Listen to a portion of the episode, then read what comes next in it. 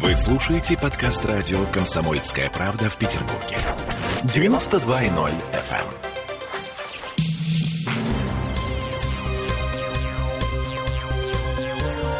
Темы дня.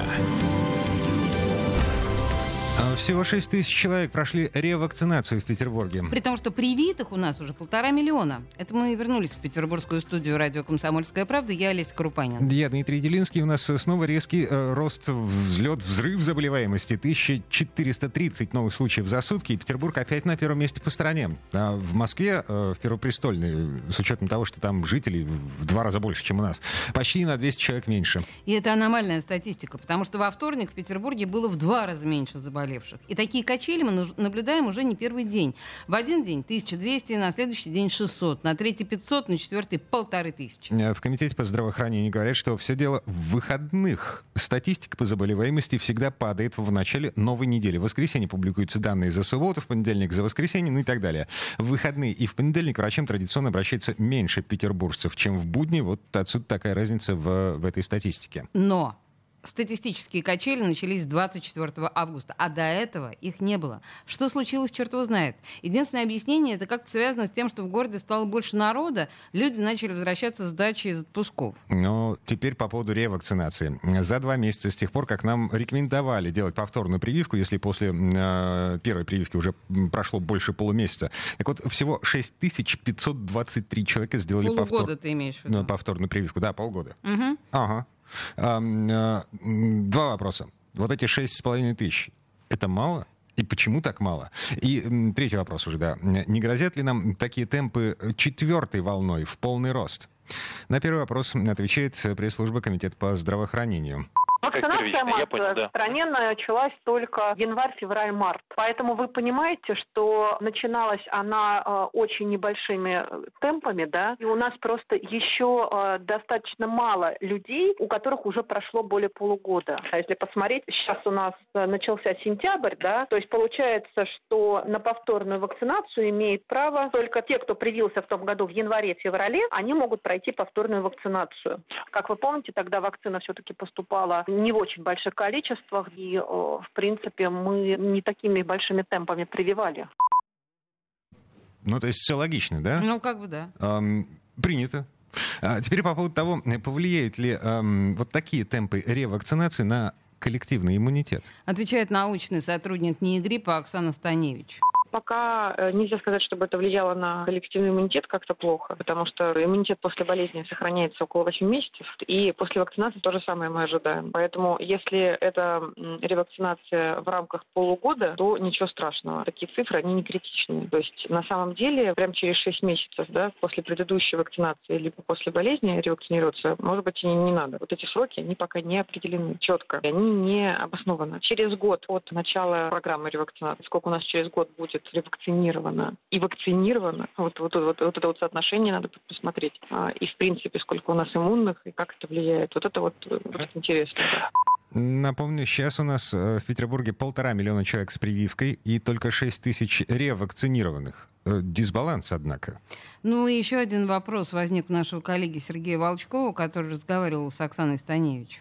С коронавирусной инфекцией похоже, что, по крайней мере, в течение года после болезни или после вакцинации иммунитет держится. Может быть, даже дольше. Сколько он будет работать, для коронавирусной инфекции пока не очень, вот этой коронавирусной инфекции пока не очень понятно. Ну, не меньше года. Если все будет так, как сейчас а, полагают исследователи, то у нас по вакцинации от гриппа добавят еще вакцинация от коронавируса. То есть раз в год мы будем прививаться от того и от того. Я сказала не меньше года, это не значит, что год. Потому что значит и три, понимаете, и пять. Я вам не могу сейчас на сегодняшний день ответить, понадобится ли она ежегодно.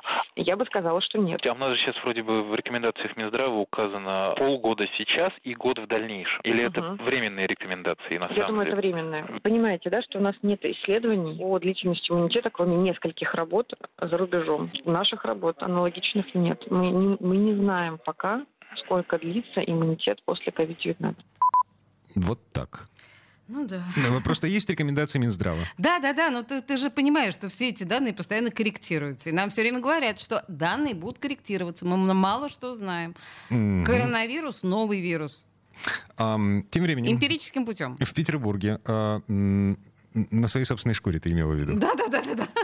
А, значит, в Петербурге начались испытания пятой по счету вакцины от коронавируса. А, есть у нас спутник Ви, есть спутник Лайт, есть Эпивак Корона, есть Ковивак. А, это не конец. Гонка вооружений продолжается. Теперь в нее вступила компания Биокад. Первый укол уже сделан, есть первые впечатления.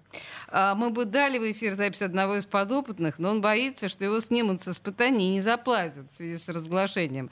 Так что звоним нашему коллеге Никите Нестерову, который разговаривал сам с этим подопытным человеком. Никита? А, добрый день. Да, на самом деле найти такого человека было непросто, потому что, как оказалось, э, многих подопытных сняли с исследования в последний момент по медицинским причинам, собственно, как и меня. Как и тебя, да, мы вот. помним. Да. Вот. Но я нашел одного такого добровольца, да, который мне, он получил укол позавчера, да, и рассказал мне, как себя чувствует.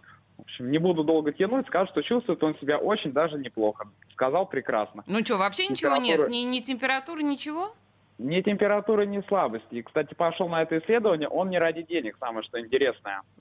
А, а ради чего, интересно знать? Ради а, науки? Во-первых, ради науки, ради борьбы с вирусом, потому что ковид э, унес жизнь его близких, во-первых. А во-вторых, несмотря на это, он боялся прививаться в поликлинике, потому что думал, как раз-таки боялся побочек, которые с ним так и не случились. Mm-hmm. И хотел привиться под наблюдением врачей. Но, говорит, деньги тоже лишними не будут. Он, как сказал, он фрилансер, и поэтому любой заработок не помешает. Ну, понятно. Слушай, а на самом деле понятно, почему он так супер отлично чувствует себя после прививки? Это особенности вот этой новой вакцины? И, и, или это контрольная группа, плацебо? А, пока неизвестно. Но там а, группа плацебо, естественно, есть, да, как в любом исследовании? Да, там должна быть группа плацебо. Угу. Вот. В общем, будет... Э, Но неизвестно, какой укол все-таки получил э, вот этот э, человек. Хорошо, понятно. Дальше. Как будет продолжаться, как будет дальше продолжаться его жизнь? В течение какого а... времени его будут отслеживать и что будет происходить? А завтра его должны уже выписать, но послезавтра он должен все равно прийти к врачу и рассказать о своем самочувствии на обследование. Вот, mm. То есть э, завтра он будет уже ночевать дома, но будет отмечаться в течение года. Там э, есть специальный график, э, по которому он будет приходить. Вот через полтора месяца, кстати, он от несколько раз отметится и получит первые 50 тысяч. Отрадно вот, слышать. Поэтому... А сколько там всего, на самом деле, принимает участие в таком платном испытании вакцины, не знаешь?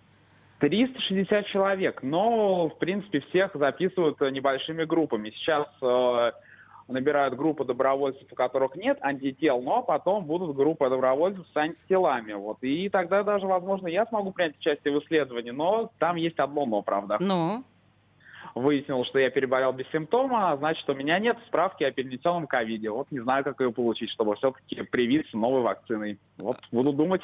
Нет, подожди, не вопрос. думай. Знаешь, все твои мысли в этом направлении могут идти по пути нарушения закона. Если у тебя нет легального способа найти справку, давай не будем нет, в этом направлении я говорю думать. только о легальном способе. То есть uh сдать на антитела и узнать, возможно ли ее получить. Я только об этом. Понятно, понятно. Хорошо. Мы, мы надеемся. не собираюсь, не беспокойтесь. А, Никита Нестеров, э, предприимчивый корреспондент «Комсомольской правды», э, был у нас на связи. Пока рассказ... пролетевший мимо 100 тысяч, но надежда остается. Угу. Да, теплится.